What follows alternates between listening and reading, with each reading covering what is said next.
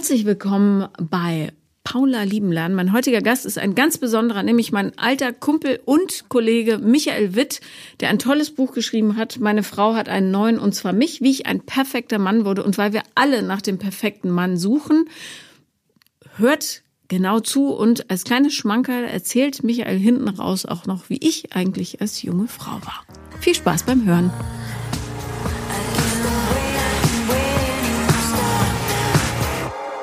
Herzlich willkommen, lieber Michael. Hallo, schönen Dank. Wir kennen uns schon echt richtig lange. Ich würde fast sagen. Äh, Zwei Jahre. nee, seit 96. Ungefähr, ja. Ja, ungefähr. Wir haben zusammengearbeitet im schönen Axel Springer Verlag. Oh ja, stimmt. Wir 96, echt? Warst du da schon da? Äh, Habe ich da schon ich, gelebt, ist die Frage. Ich bin 96 im Januar gekommen. Ich habe schon 95 da angefangen, schon ein bisschen vor dir. Okay, na gut. Also dann kennen wir uns ungefähr seit 96. Jedenfalls ist es richtig lange und wir haben viel zusammen erlebt. Deine Frau war eine meiner liebsten Vorgesetzten, hm. eine Zeit lang. War sie? Ja, also zumindest hat sie mir Arbeit gegeben. Ich konnte über so Sachen schreiben wie Rollmöpse, rote Beete, Karnevalskostüme. Ja, cool. Jetzt ist sie meine Vorgesetzte. Ja, äh, du, das ist so der natürliche Prozesse. Ja, Prozess des Lebens. Du bist heute hier. Ich habe dich eingeladen, weil du ein cooler Typ bist, aber weil du auch ein Buch geschrieben hast, ja. was ich sehr äh, interessant finde, so als Thema für diesen Podcast, weil hier kommen ja ganz, ganz viele Frauen zu Wort, die sich äh, ja sehr mit ihrem Innenleben und dem Beziehungsleben auseinandersetzen und du bist jemand, du hast wie ich Journalismus gelernt mhm. und warst aber immer in einem sehr männerdominierten Feld unterwegs. Also ja. du hast damals in der Sportredaktion gearbeitet und hast es auch bis vor kurzem gemacht. Und ich weiß noch eine Szene, die mir so in Erinnerung geblieben ist, da waren all unsere Jungs, die für Hertha zuständig waren, mhm. krank. Und ja. dann hat man mich, Trottel, dahin geschickt. Ich hatte nicht die größte Ahnung von Fußball, seien wir ehrlich, aber ich fand, ich habe mich wirklich bemüht, da denen nahe zu kommen. Und ich wurde von den Chefs immer so derbe missachtet, dass sogar in der Situation, wo ich wusste, wer der, wo der ehemalige englische Nationaltorwart gespielt hat, in welchem Club, ignoriert wurde dreimal. Und das, ich sag's nur deshalb, weil das so die Welt ist, in der du ja, ja echt 30 Jahre fast unterwegs ja, 25. warst. 25. Entschuldigung, ich kann nicht gut Nicht ganz so viel. Ja, das stimmt. Und du hast ein Buch geschrieben, das heißt, meine Frau hat einen neuen, und zwar mich, mhm. wie ich ein perfekter Mann wurde. So. Genau. Und erzähl doch mal ganz kurz, worum es da geht. ja, im Prinzip geht es genau darum, um diese, diese, naja, diesen Prozess, den ich auch durchgemacht habe, dass ich halt einfach, wie du gesagt hast, 25 Jahre in einer Sportredaktion gearbeitet hat, in einem Umfeld, was ungefähr zu 104 Prozent aus Männern bestand. Also ja, und auch toxisch gerne, ja. wie man das heute so sagt. Ne? Ja, sogar selbst für Männer ist es manchmal nicht ganz so leicht. Also wenn ja. du dich da, wenn du da irgendwie so als Neuer in die Redaktion und in die Abteilung kamst, dann wurde, dann war das so ein bisschen, als wärst du, wärst du der, derjenige, der in so eine, in so eine neue Gegend gezogen ist und da gibt's so eine Jugendgang mhm. und die testen dich halt erstmal. Ja. Und wenn du da dann so die, durch die ersten drei Prüfungen durchfällst, dann bist du quasi schon raus. Ja. Ja, und das war, in dem Umfeld habe ich mich aber bewährt Pferd und war in dem unterwegs. Und ja, so das war so ganz lange eben auch so das Aquarium, in dem ich halt rumgeschwommen bin. Ne? Man musste sich auch ein bisschen durchsetzen und so mit fünf, 15 coolen Sprüchen durch den Tag, das ging so ganz gut. Das war eine Zeit lang ganz cool, bis dann halt so ein paar neue Stufen im Leben dazukommen, dass man irgendwann eine Partnerschaft hat, dass man eine Frau hat, dass man eine Familie gründet. Und irgendwann kam ich an den Punkt, wo ich dachte, hm, so, das ist jetzt irgendwie total cool gewesen bisher, aber das Leben stellt mich jetzt gerade vor Herausforderungen, die irgendwas Neues von mir wollen. Und mhm. dann habe ich angefangen, mal darüber nachzudenken. Und was es so ist, weiß, also was, was das Mannsein heute so bedeutet. Was Mannsein bedeutet, was Vatersein bedeutet, was auch Partnersein bedeutet. Also es sind echt unterschiedliche Ebenen, die da zusammenkamen und ich war eigentlich irgendwann mit keiner so richtig mehr zufrieden, wenn ich ehrlich mhm. bin. Lass uns mal kurz ein bisschen zurückgehen. Ja. Ähm, du bist ja, ich kenne ja all diese Typen, mit denen du gearbeitet hast. Teilweise habe ich mit denen auch volontiert oder eben selber zusammengearbeitet. Und ich fand das immer, also schreckenweise richtig bescheuert, wie die so miteinander und mit sich auch umgehen mhm. und mit Gefühlen und so. Du bist ja eher sanftmütig. Als was für mhm. ein Mann hast du dich damals deiner Frau präsentiert? Also warst du damals mhm. ehrlich mit dem, was sie bekommen würde, oder mhm. hast du, warst du so macho-esk eingefärbt? Wahrscheinlich war ich ein bisschen macho-esk eingefärbt, aber nicht allzu heftig. Also ich konnte jetzt nicht. Ich kannte natürlich oder hatte sie gelernt, so diese ganzen äh, Männlichkeitsrituale, so wie ich sagte, so mit den 15 Sprüchen durch den Tag. Und du wusstest genau, wenn der eine A sagt, dann wäre jetzt B eine gute Antwort. Mhm. Und nicht zu sagen, oh Mann, das ist jetzt aber echt wirklich verletzend für mich und das trifft mich innerlich. Weil also damit kannst du dich dann in so einem Umfeld relativ abmelden. Ja. Also da kam ich schon ganz gut mit klar. Und tatsächlich war es damals, als ich meine Frau kennenlernte, fand ich spannend an ihr, dass sie so ein paar ja, fast schon typische männliche Eigenschaften auch hatte und wir mhm. darauf gut harmonierten. Zum Beispiel, als wir das erste Mal, heute würde ich es fast sagen, peinlicherweise, damals fand ich es wahnsinnig romantisch bei einer Firmenfeier uns näher kennenlernen. Ja. Wir kannten uns schon ein bisschen länger, aber wie es dann so ist, irgendwann gab es halt eine größere Party, mhm. so mit Kennenlernspielchen dann auch noch. So, und dann wurden wir also aneinander zugelost, beziehungsweise sie hat meinen Namen gezogen. Es gab damals bei einer Firmenfeier das äh, das Spielchen, dass äh, die Frauen einen Namen aus dem Hut ziehen konnten und der Mann musste ihnen dann einen Drink ausgeben. Es waren halt auch noch andere Zeiten. Oh Diese Art Firmenfeiern gab es, als ich da gearbeitet habe, nicht. Mhm. Was? Nee, wirklich. Also ich meine, ich weiß, dass wir sehr betrunken durch die Redaktionsflure gestolpert sind, aber so mit Kennenlernen spielen und Namen ziehen und so. Es war, war es war ein Kennenlernen auf rein professionelle Ebene natürlich, weil gerade zwei Sicher. Abteilungen zusammen, zwei Zeitungen zusammengelegt wurden und. Ah, okay. Ja. Ich war an der Genese des Spiels nicht beteiligt, sondern ein Aber willfähriges Opfer. Hat sie, und hat sie absichtlich, also hat sie sich deinen Namen da rauspicken lassen nee, oder war das wirklich Zufall? Nee, es war wirklich totaler Zufall, aber sie hat sich erstaunlicherweise wahnsinnig gefreut, weil mhm. wie gesagt, wir kannten uns ja schon aus der Ausbildung. Habt ihr zusammen volontiert? Ja, genau. Ach du grüne Neun, das war mir gar nicht so klar. Zusammen in einem Ausbildungskurs und ja, kannten uns von daher, aber so das war dann so der Moment, wo wir nochmal neu aufeinander guckten, sage ich jetzt mal. Und mhm. ich fand es wahnsinnig beeindruckend, dass das Getränk, was sie sich damals aussuchte, ein Weißbier war. Ja. dass sie sich auch noch für Fußball interessierte und da konnte ich ganz gut anknüpfen. Mhm. Ja. Das kanntest du ja, Weißbier trinken das, genau, das war, das war genauso das, wo ich, wo ich gut anknüpfen konnte. Mhm. Auf ein paar Ebenen. Ja. Gesprächsthema. Ja. Ich habe übrigens gelesen, dass tatsächlich die Beziehungen äh, besonders glücklich sind, wo die Partner ein ähnliches Alkoholkonsumverhalten haben. Das überrascht mich nicht im geringsten. Mhm. Ja, also wenn du die ganze Zeit besoffen wärst und sie nüchtern, dann wäre es wahrscheinlich relativ schnell gelaufen. Wahnsinnig traurig, ja. Ja. Oder umgekehrt. Das soll jetzt übrigens kein Aufruf zum Alkoholgenuss sein, natürlich, natürlich nicht. Wie bist du damals in diesem Umfeld mit Gefühlen umgegangen? Also, äh, und zwar im mhm. Privaten. Also durch mhm. dieses Umfeld geprägt, wie bist du im Privaten mit Gefühlen umgegangen? Und hat sich das im Laufe der Jahre verändert oder gab es tatsächlich so eine Art Epiphanie, wo du gesagt hast, die Version der Männlichkeit, die mir so vorgelebt wird, die funktioniert nicht mehr? Ähm, wie bin ich mit Gefühlen umgegangen? Es war für mich, die Frage habe ich mir damals ehrlich gesagt nie gestellt, mhm. weil es, weil es gar nicht so präsent war. Also ich habe, glaube ich, in so einem Gefühlsmittelfeld gelebt, wo es keine allzu großen Hochs und allzu großen Tiefs gab. Ich hatte so eine Grundzufriedenheit, hätte natürlich nie vor Freunden oder Kollegen gesagt, dass ich gerade eine schwierige Phase habe, dass ich traurig bin, dass ich frustriert bin über irgendwas, dass mir was fehlt. Tatsächlich nie. Hätte ich mir auch, glaube ich, nie eingestanden und vor anderen schon gar nicht. Würdest du sagen, aus heutiger Sicht braucht man eine gewisse Entwicklungsstufe, um überhaupt wahrzunehmen, dass also in welcher Gefühlsliga man sich so selber positioniert? Mmh. Kann ich schwer sagen, weil ich ja nur die eine Erfahrungsvariante sozusagen kenne. Bei mir hat es einfach eine Weile gedauert. Ich überlege gerade, ob ich jüngere, jüngere Menschen kenne, die, denen es leichter fällt. Männer wahrscheinlich nicht. Ähm ja, es ist nur eine interessante Frage, finde mhm. ich, weil hier oft diskutiert wird, ja, oder viele meiner äh, Besucherinnen hauptsächlich hier das Problem haben, dass sie auf Menschen stoßen in ihrem Umfeld, Eltern, mhm. Geschwister mhm. oder so, die überhaupt keinen, gar keinen Zugang zur eigenen Gefühlswelt ja. haben. Und das ist ja was, was diese Gesellschaft echt lähmt. Ja. finde ich. Darum die Frage, ja. wie kriegt man jemanden dahin oder wie hast du dich dahin gekriegt?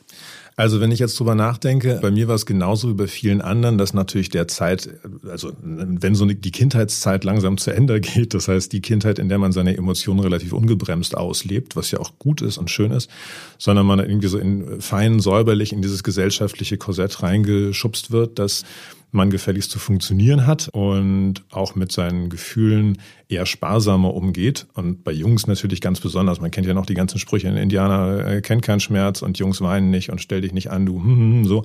Also das war natürlich schon prägend für mich Und ich habe auch so das Gefühl, in der Teenagerzeit, glaube ich, da habe ich einfach wahnsinnig viel Zeit vor Computerspielen verbracht, die mein, mich nicht gerade befähigt haben, jetzt in so einem sozialen Kontext über Gefühle zu sprechen. Mhm. Also ich, wenn ich so zurückdenke, habe ich das Gefühl, ich war echt ein ganz schöner Gefühlsklause in der Zeit.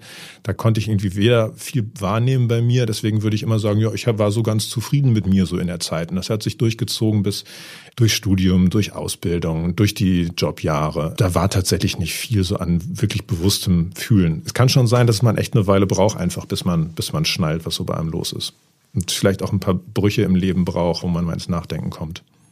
Gab es irgendwie eine Situation, wo du gemerkt hast, mit meiner Definition komme ich jetzt hier nicht mehr weiter? Auch das hat eine Weile gedauert. Ich hatte, na wahrscheinlich war es irgendwann so, als ich, wenn man es von außen betrachten würde, in einer Lebenssituation war, wo man sagen würde, boah, der hat es echt geschafft oder zu was gebracht.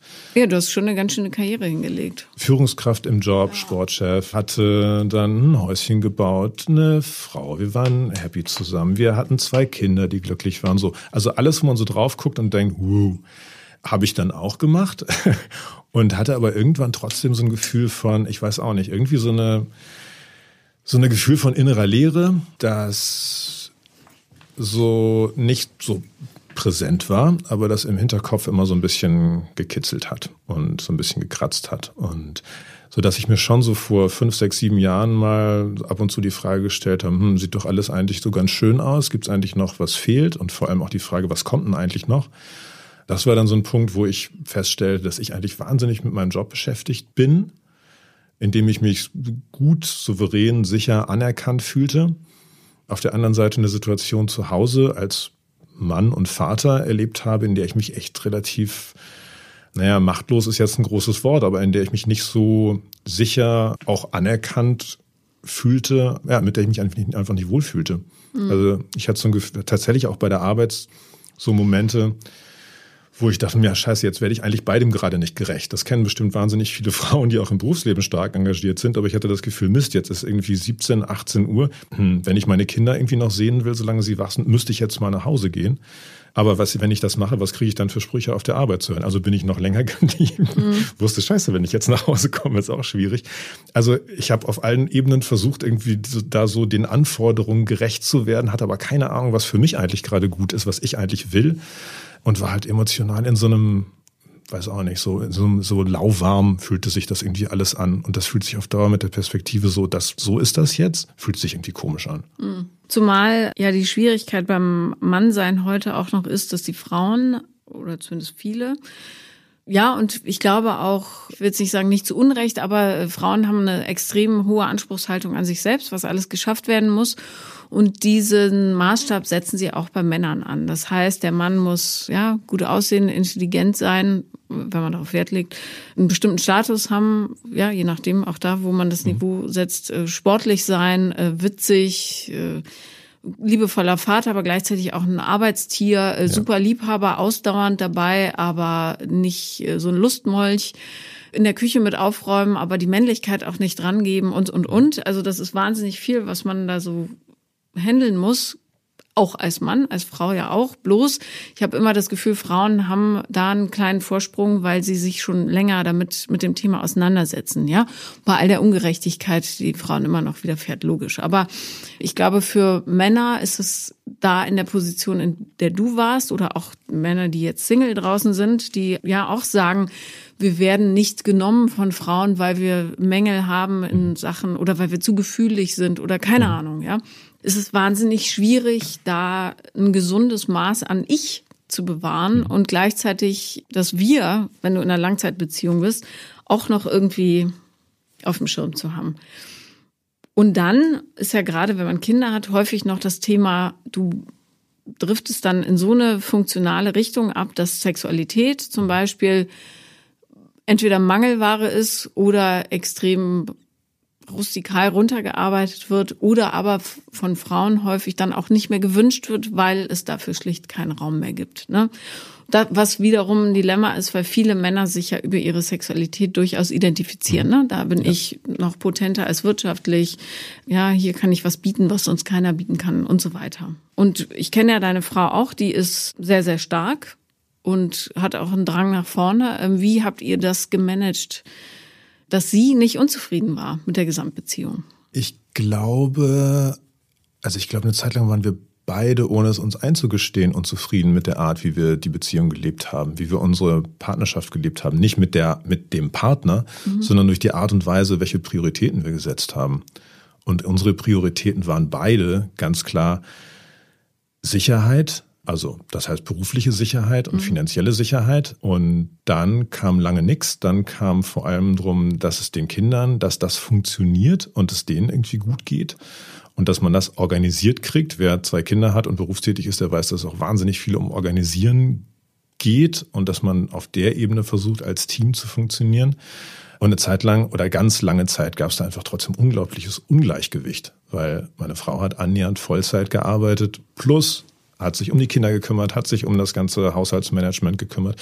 Und ich habe halt, keine Ahnung, 50 bis 60 Stunden die Woche gearbeitet und bin zum Getränkemarkt gefahren. Mhm. Oder ich habe versucht, mein schlechtes Gewissen ihr gegenüber, weil mir natürlich auch gespiegelt wurde, Kollege, also ich kümmere mich jetzt um wahnsinnig viele Sachen und ich organisiere noch dies und den Urlaub und die, die Geburtstagsgeschenke und die Klamotten für die Kinder und dieses noch und den Elternabend und die Arzttermine. So. Und ich habe versucht, das zu kompensieren, indem ich auch versucht habe, irgendwie noch mehr zu machen. Also wenn ich einen freien Tag habe, dann habe ich mir den vollgeballert irgendwie mit Erledigung.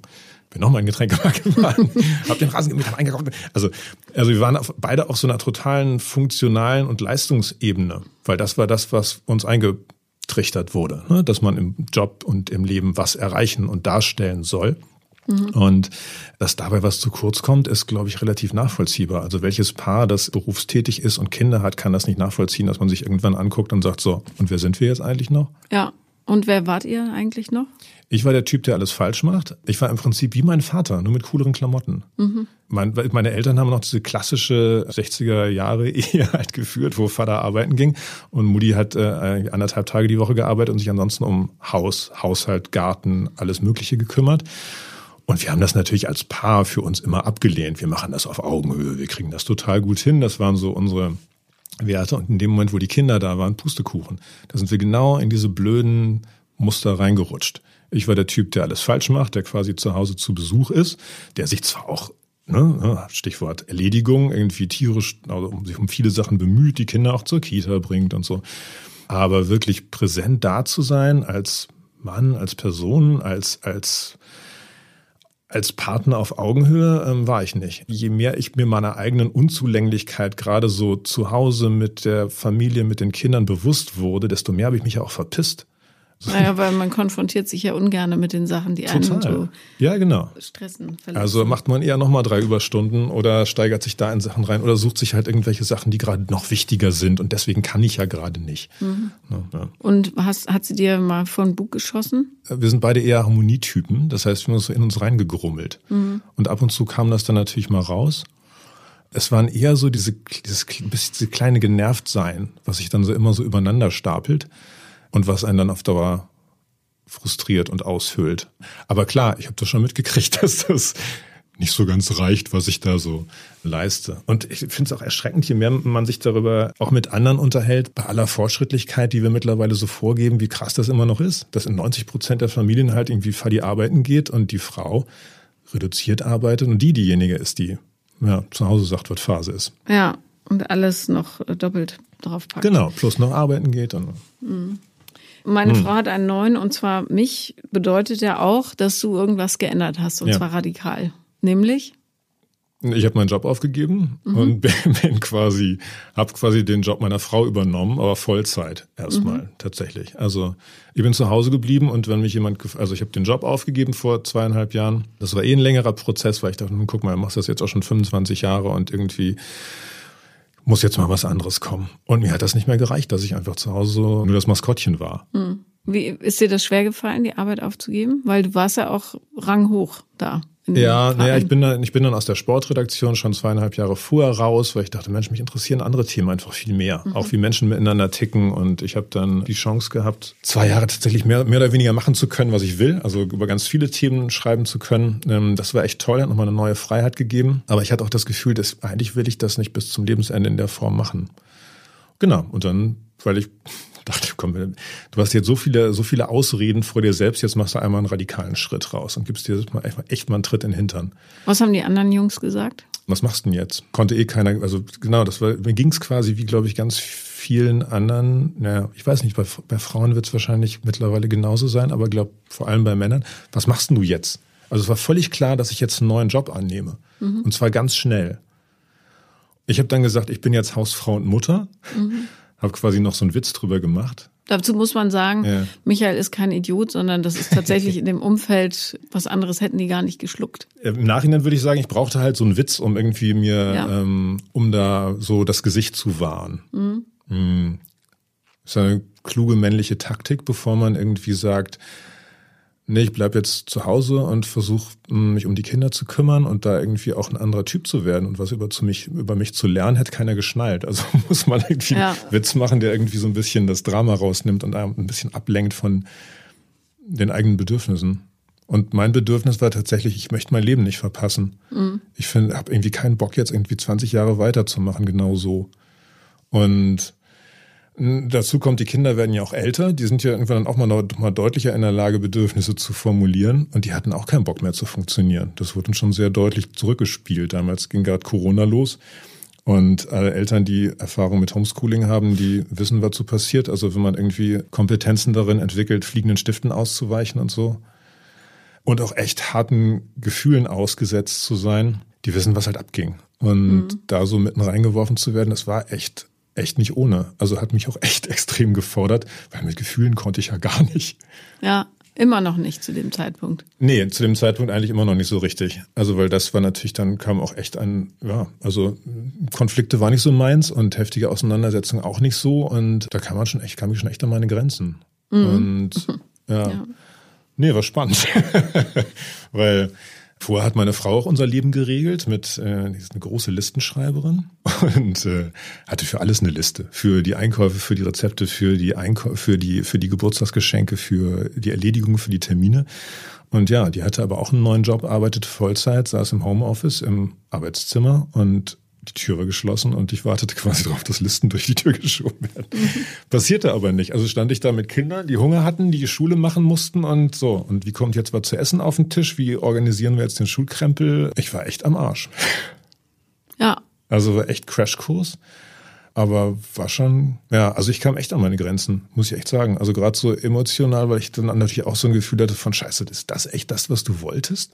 Ich meine, vor ein paar Wochen warst du hier noch anerkannter Ressortleiter, tralala, und jetzt bist du hier Arsch mit Ohren, machst die Einkaufslisten und wirst mit Stiften beworfen, Leute. Mhm. Kann ich nochmal kurz zurückspulen? Wie hast du dich da durchgekämpft? Na, notgedrungen muss man echt irgendwann auch mal sich eingestehen, das ist jetzt echt gerade ganz schön viel. Ja, und sich auch mal fragen, scheiße, was brauche ich denn jetzt eigentlich gerade, um da durchzukommen? Na, sich die Frage zu stellen und das dann tatsächlich in die Praxis umzusetzen, ist ja was, was Menschen wahnsinnig schwer fällt, ja. weil, also von mir kann ich nur sagen, so Struktur ist nicht so meins, leider, obwohl ich das dringend bräuchte. Und auch so eine Selbstdisziplinierung hinzukriegen, dass man die Dinge in Ordnung hält. Also zum Beispiel beim Homeschooling pünktlich dann und dann anzufangen und auch ne, ja. dann die Stunden runterzuziehen. Ich finde es nach wie vor eine Unverschämtheit, dass uns das aufgebürdet wurde. Ja. Also es war für niemanden gut, aber und dann zum ersten Mal tatsächlich mit den eigenen Gefühlen so konfrontiert zu werden, das ist schon hab ich, ja. Hast du äh, Therapie gemacht? Jemals? Nur Interesse halber? Ja, habe ich auch. Ja? Ja, was, spannend. Was war damals der ausschlaggebende Punkt? Das Lustige war, dass es eigentlich eine Phase war, wo es mir eigentlich total gut ging. Also mhm. wo ich das Gefühl hatte, das läuft jetzt alles tausendmal besser und es war eher eine Neugierde tatsächlich. Weil ich habe mit einer Bekannten telefoniert, eine Paartherapeutin, mit der ich eine, mit der ich auch Serien gemacht habe für die Bild am Sonntag damals. Mhm. Und die hat ein neues Buch und wir hatten gesprochen und ähm, das war ganz spannend, weil sie mir erzählt hatte, dass sie in einer ganz ähnlichen Situation war dass sie halt auch in Berlin lebte damals mit ihrem Mann, äh, auch selbst eine erfolgreiche Journalistin war, eine Tochter hatte und auch so ein Gefühl von Leere hatte für sich und ihr Leben und dann bei einer Therapeutin gelandet ist, die für sie, für sie, für, für ihr ganzes Leben verändert hat sozusagen. Und das fand ich irgendwie spannend. Und sie hat mir den Namen gesagt und dann war ich neugierig und dachte, komm, die suche ich mir mal raus. Mhm. Und das war, die das erlebt hat, war 30 Jahre her. Und dann habe ich mir diese Therapeutin rausgesucht und fand das super spannend und dachte, boah, die rufst du jetzt mal an. Und weil die natürlich uralt ist mittlerweile, hatte die auch keine Homepage. das war so ein bisschen mühsam. Und mit der habe ich gequatscht und fand das total spannend. Und dann bin ich dahin gedüst und dann haben wir gequatscht. Und das war ja, aber worüber? Echt. Ich meine, ist dir irgendwas, hattest du festgestellt, dass du möglicherweise auch von dir ein äh, merkwürdiges Bild im Kopf hattest oder dass du total verstockt bist und nicht an deine Gefühle rankommst? Na, es gab wahnsinnig viele Anlässe. Es geht erstmal davon damit los, mit wie gehe ich mit den Kindern um, mhm. weil ich echt kein Bild im Kopf hatte. Ich war halt so ein braves, angepasstes Kind. Ich kannte irgendwie nicht Widerstand, Streit, Aufmüpfigkeit. Und ich dachte, meine Kinder sind nicht so. Nee. Aber das war eine Außennummer-Situation für uns alle damals bei Corona. Und natürlich macht das mit Kindern was. Und wo sollen die ihre Gefühle rauslassen, wenn nicht zu Hause bei den Menschen, denen sie vertrauen und wo sie sich sicher fühlen? Und ich war damit einfach total überfordert. Plus noch dieser Druck, du musst ja eigentlich da jetzt Schulkram mit denen machen. Und wie machst du denn das jetzt, wenn die auf so, wir fangen jetzt um zehn an und ich sagte, pff, mach doch. Ähm, wie geht man damit um? Wie geht man mit seinen, seiner Verzweiflung um? Auch mit seiner Unzulänglichkeit? Wie geht man damit um, dass man nicht mehr das Gefühl hat, ich gehe jetzt jeden Tag zu meiner coolen Jungs-Kombo ins Büro und wir trinken erstmal einen Kaffee, quatschen über Fußball von gestern und machen ein paar blöde Sprüche? Also dieses Gefühl von Zugehörigkeit war flöten. Ich hatte keine Idee, wie ich eigentlich als Vater sein will. Mhm ich hatte keine Idee eigentlich davon, wie ich als Mann und Partner sein will. Und da gab es echt, ein, echt eine Menge zu bequatschen. Auch so, in welchem Vaterbild oder Männerbild bin ich eigentlich groß geworden. Und allein das zu reflektieren oder einen Raum zu haben, wo ich darüber nachdenken kann in Ruhe und quatschen kann, war super hilfreich und total spannend. Und hat mir rein praktisch voll geholfen und hat, glaube ich, mir und auch den Kindern und auch uns insgesamt als Familie voll gut getan. Und ja. Konntest du das dann zu Hause teilen? Also hast du deiner Frau erzählt, was du besprochen hast? In Teilen. Also ich habe es vor allem für mich mitgenommen. Es hat natürlich ganz, ganz viel Auswirkungen gehabt auf unseren Alltag, weil ich mich natürlich verändert habe. Und wie das in so einem kleinen System ist, wenn eine Sache sich verändert, dann verändert sich vieles anderes. Und wir uns, glaube ich, alle insgesamt verändert haben. Also ich konnte da vieles von nutzen für mich, weil ich ein anderes Bild im Kopf hatte und eine andere Idee im Kopf hatte die ja auch aus mir herauskam. Die habe ich jetzt nicht von irgendwem sozusagen, sondern das ist ja eher dann ein Prozess, wo man drüber nachdenkt, hm, wo kommen eigentlich meine Bilder her und welche will ich eigentlich haben oder was für ein Bild von mir will ich eigentlich haben. Ab und zu haben wir, da habe ich was geteilt, aber es war auch ganz schön, einfach das so als Raum für mich zu haben. Aber es ist ja super heikel, in, gerade mit Menschen, die man sehr, sehr lange kennt oder wo es sich so ein bisschen eingespielt hat, wenn die eine Person sagt, ich mache jetzt nicht mehr so weiter wie bisher. Mhm und die andere Person aber nicht so richtig mitkriegt, was in dem anderen Menschen gerade passiert, weil der sich eben nicht mitteilt. Also in solchen Phasen kann es ja auch mal schnell so laufen, dass man sich in rasantem Tempo auseinanderentwickelt. Wie, wie hast du das verhindert, obwohl du dich nicht permanent mitgeteilt hast. Ja. Was ja eigentlich, also ich würde ja. das jedem raten, wenn mhm. einer, ein Teil einer Partnerschaft in so einen Prozess eintritt, den anderen wirklich eng maschig mhm. zu informieren, ja, über die eigenen Gedankengänge und so, damit eben nicht so eine Spaltung ja. passiert. Aber ähm, nee, also das äh, klar, wir haben uns wir tauschen uns natürlich ständig darüber darüber aus. Also ich war jetzt nicht so, dass ich nach so nach einem nach einer Therapiegesprächsstunde oder so nach Hause kam und das haarklein erzählt habe, das meinte mhm, ich. Mhm. Aber natürlich war es ein permanenter Austausch darüber, wo stehe ich denn gerade, was würde ich mir für mich auch als nächsten Schritt wünschen, weil ich möchte jetzt auch nicht dauerhaft oder wollte das auch die ganze Zeit nicht dauerhaft zu Hause bleiben, sondern habe ja geguckt, was sind so die nächsten Schritte für mich auch, sobald das dann möglich ist, also sobald auch wieder neue Freiräume da sind. Und klar, das war natürlich ein, ein, permanenter Prozess zu gucken, weil es tatsächlich für uns beide ja auch eine neue Rolle war. Also so wie ich mehr zu Hause war und einfach ganz andere Sachen übernommen habe und in eine ganz andere Rolle geschlüpft bin, ist meine Frau das ja auch. Sie war dann diejenige, die halt Vollzeit gearbeitet hat, die halt 50, 60 Stunden Wochen hat. Und wir haben wirklich einen kompletten Perspektivwechsel einmal vollzogen und sich darüber auszutauschen, das war schon irgendwie spannend oder ist natürlich nach wie vor spannend, weil wir beide, glaube ich, insgesamt jetzt auch ein größeres Verständnis für den anderen haben, für die Zeit, die vorher war, für die 15, mhm. fast 20 Jahre, die wir vorher halt naja, so in unseren alten Rollen gefangen war und immer wenn es mal Knatsch gab, dann hat sich jeder immer so ein bisschen weiter in seinen Schützengraben zurückgezogen und dachte, ah Mensch, muss die denn jetzt auch wieder so, warum musste man denn auch so einen Kindergeburtstag so perfekt vor, muss das doch, kann man auch mal anders machen. Und sie dachte, Mann, ey, jetzt muss der in jedem scheiß Samstag 13 Stunden arbeiten, das ist echt völlig unnötig, als ob es da nicht einen anderen Menschen gäbe. Und das war einfach voll spannend natürlich. Das geht ja auch nicht von heute auf morgen, ähm, da zu gucken, wie geht's dem anderen, wie geht's mir gerade, was ist denn jetzt so der nächste Schritt? Ja, stimmt schon. Sorry, dass ich dich so löchere, aber ich finde das so spannend, weil es ja selten Männer hier gibt in dem Podcast und ja wenige, die so extrem reflektiert haben wie du, einfach weil du es musstest jetzt. Viele Frauen haben so ein Thema damit, dass nur ein Mann, der einem bestimmten Männerbild entspricht, mhm. ja, das was so gesellschaftlich genormt ist, dass der auch männlich sein kann. Mhm. So, nun bist du zu Hause ja, man kann sich dich vorstellen mit so einer Schürze und da sind Eier drauf und ein bisschen Mehl. Was ist da drauf? Ein Putzpüschel in der Hosentasche, jetzt übertrieben, ja? ja. Aber so kommt deine Frau nach Hause. Ja. Wie ist sie damit umgegangen, dass du jetzt, ja, und gesellschaftlich, und ich sage nicht, dass es richtig ist, aber gesellschaftlich mhm. ist das, was du lebst, ja immer noch nicht anerkannt. Gar nicht. Nee. So, wie geht sie damit um? Und wie behaltet ihr trotzdem die Mann-Frau-Ebene? Hm. Also, ja, wird das beeinflusst bei ihr, ihr Blick auf dich und so weiter? Ja. Ist interessant, dass ich das, dass ich mich tatsächlich eher männlicher fühle, seit ich diese neue Rolle habe. Mhm. Und weil ich tatsächlich zu Hause nicht so ein Gefühl von Unzulänglichkeit und Machtlosigkeit habe und ich mich eher kompetent, wirksam und gefestigter fühle. Super. Und tatsächlich auch stärker als Mann. Wenn ich so früher drüber nachgedacht habe, am Ende ist es in der Familie wie im Job, es braucht irgendwie eine Führungsrolle. Und wenn ich so drüber nachdenke, wer früher bei uns in der Familie die Führungsrolle hatte, war es ganz klar meine Frau. Ohne, ohne Frage. Genau mhm. wie es in meiner Herkunftsfamilie meine Mutter war übrigens.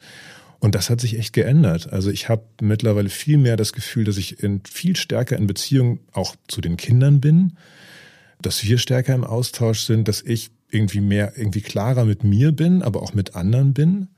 Und das rührt aber auch daher, dass ich irgendwie emotionaler geworden bin. Also ich hatte früher keine Kompetenz darin, oder was Kompetenz klingt so, klingt wieder aber so verkopft. Ich war, Wort, ja. ich war früher nicht in der Lage, bei den Kindern abends am Bett zu stehen und die in den Arm zu nehmen und zu sagen, du, mein, mein Großer, ich hab dich lieb und egal was in deinem Leben passiert, ich werde immer für dich da sein. Im Ernst? Das habe ich, ich konnte das nicht. Das kann ich mir kaum vorstellen.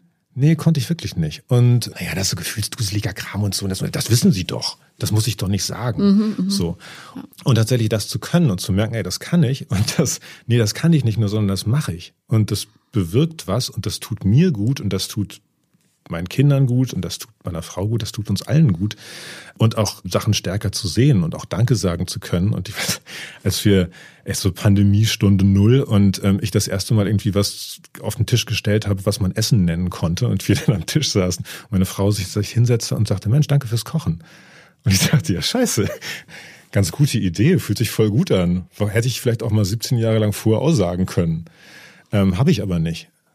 Das, was du eben gesagt hast, finde ich super, super wichtig, weil es und das muss mhm. endlich in die Köpfe der Leute rein, ob jemand männlich ist, also maskulin im Sinne der gesellschaftlichen Ansicht, hat nichts damit zu tun, ob jemand massenweise, also sich zu Tode arbeitet, wie es so viele Männer tun, sondern tatsächlich, ob jemand nah bei sich ist, sein ganzes Sein zulassen kann, ob jemand sich kompetent fühlt in dem, was er tut und sich anerkannt fühlt und, und, und. Das macht männlich. Nicht, ja, so lange am Computer sitzen, bis man fast in Ohnmacht fällt oder dumme Sprüche mitmachen, weil das in dem Arbeitsumfeld eben gerade so ist. So, ich bin sehr dankbar, dass du das gesagt hast. Ja, weil genau so ist es. Und wenn sich mehr Männer ein Beispiel daran nehmen würden oder ein Herz fassen würden, das auch so zu leben, wäre wirklich so viel, übrigens vor allem unter den lieben Politikern und Wirtschaftsbossen, so, so viel gewonnen. So viel. Ich kann es ich kann's echt nur unterstreichen. Also als Mann sich das zu trauen, sich auf so echt so ein Abenteuer einzulassen und zu sagen, ey, ich mache mich mal auf der Suche nach meiner inneren Gefühlslandschaft und versuche nicht irgendwie diese Leere, die ich vielleicht fühle oder diese Inkompetenz, die ich vielleicht auch zu Hause fühle oder diese Machtlosigkeit zu kompensieren, indem ich irgendwie Marathon laufe oder mir ein neues Rennrad kaufe und irgendwie 40 Kilometer durch Brandenburg ballere, sondern zu sagen, nee, da zu Hause, da gibt's schon echt Abenteuer genug. Also wer sich mit deinem Sohn irgendwie über die, über die Nintendo-Spielzeiten auseinandersetzt, der weiß auch, was irgendwie los ist. Oder wenn, ja, wenn ein Kind irgendwie wütend, traurig, verzweifelt ist, dann macht es echt, habe ich festgestellt, einen Unterschied. Ob du sagst, ja Mensch, ist doch nicht so schlimm. Mhm. Oder ob du in dem Moment als Mann auch in der Lage bist, nochmal deinen Schmerz zu spüren, wie das ist, wenn du von deinen Freunden ausgeschlossen bist, wenn du auf die Fresse kriegst, wenn du echt mal den Nachmittag lang bei deiner Freundinnenklicke der Arsch bist. Und dann zu sagen, oh Mann, das tut mir echt so leid. Ich sehe, dass, wie traurig du bist und jemand dann in den Arm nimmst und tröstest, mhm. dass das echt einen Unterschied ausmacht, wenn du einen Moment lang in Kontakt mit deinem eigenen Innenleben bist.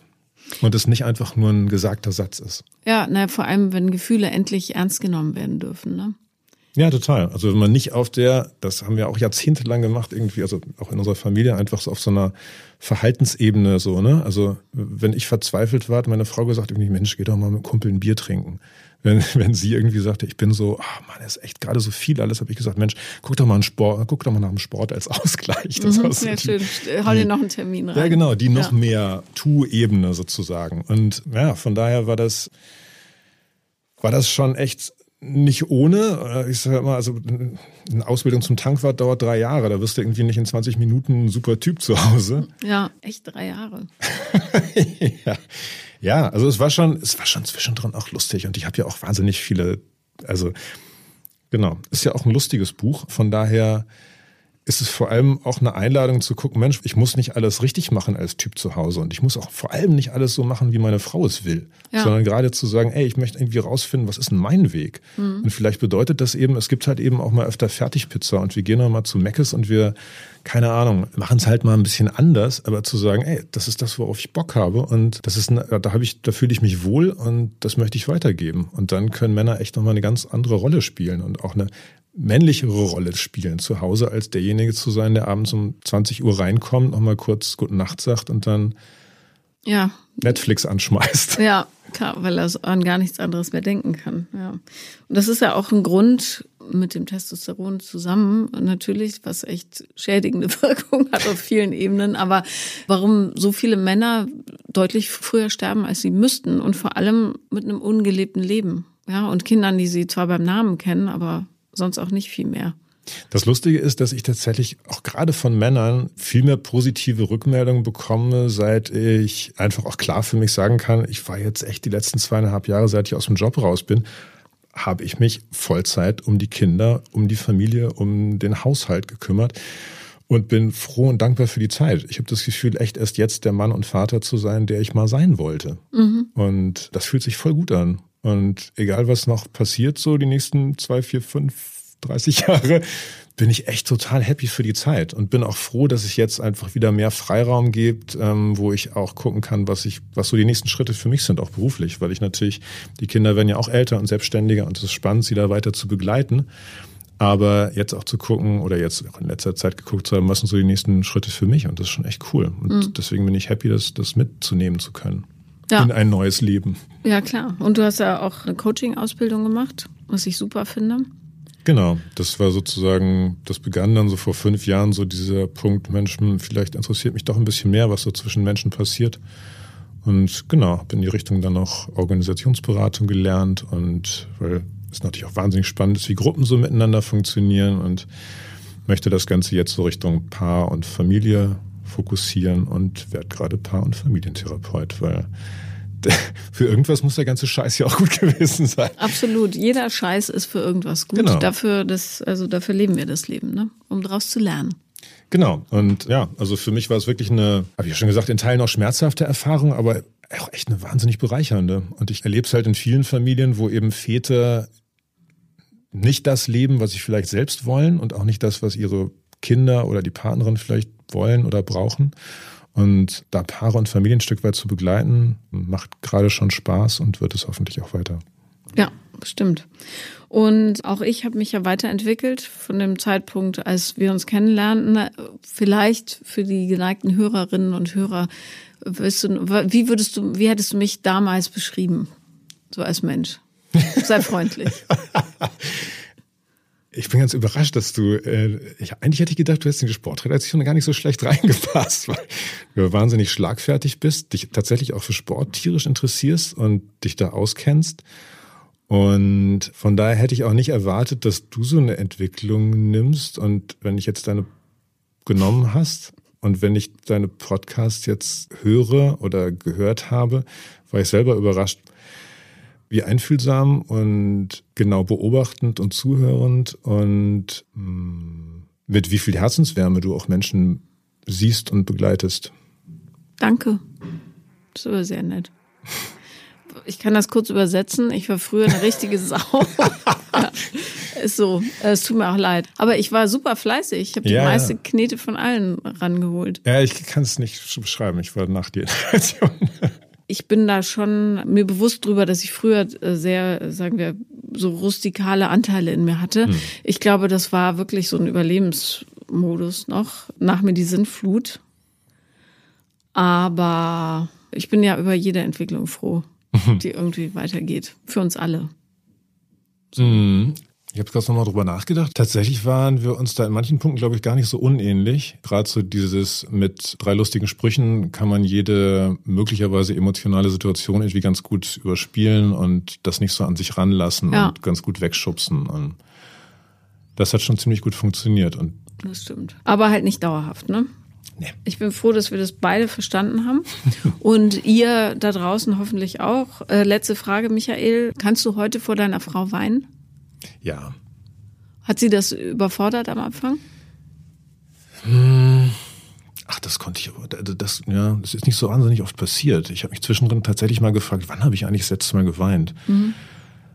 Ähm, hat ganz lange Zeit, so seit der Teenagerzeit dann aufgehört. Und heute kann ich das bei jeder blöden Gelegenheit. Also ich bin echt, echt ganz fürchterlich. Ich bin dauernd am Heulen, vor allem vor Rührung. Ich finde das gut. Und ich finde, jede Gelegenheit ist eine gute Gelegenheit, denn eine ungeweinte Träne manifestiert sich im Körper als irgendwas Böses.